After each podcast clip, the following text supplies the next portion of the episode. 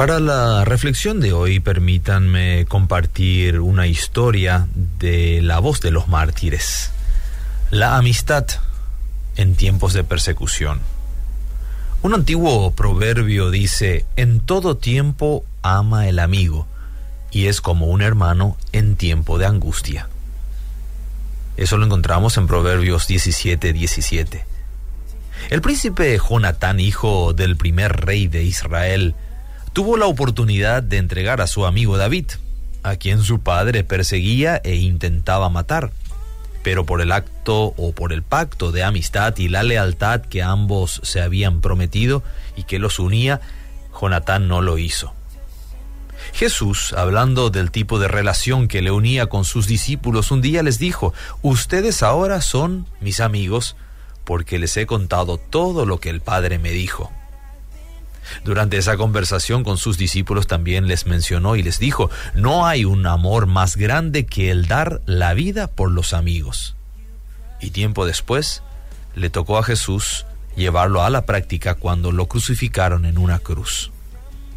Richard Wurmbrand, autor del libro Torturado por la causa de Cristo, una vez le prometió a su esposa Sabina que primero moriría antes de traicionar a sus amigos.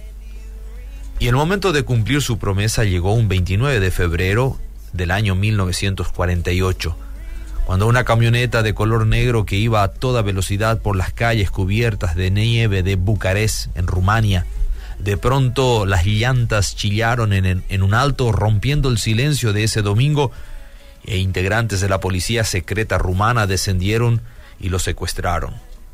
Para sus captores comunistas, el pastor luterano era un cofre de tesoro lleno de información, y se tomaría su tiempo para debilitar la lealtad de Richard a Cristo y a sus amigos cristianos, extrayendo mediante torturas y manipulaciones los nombres de la red de relaciones que Richard podría tener con otros cristianos que se mantenían en la clandestinidad.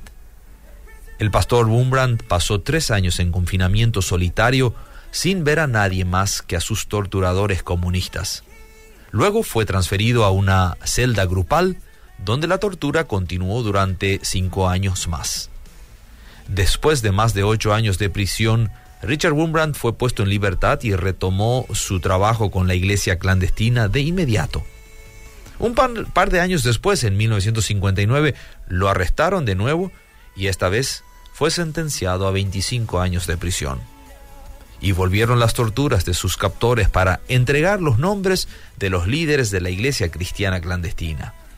Durante sus 14 años de prisión, antes que delatar y traicionar a sus amigos cristianos, hizo nuevas amistades que han trascendido la eternidad.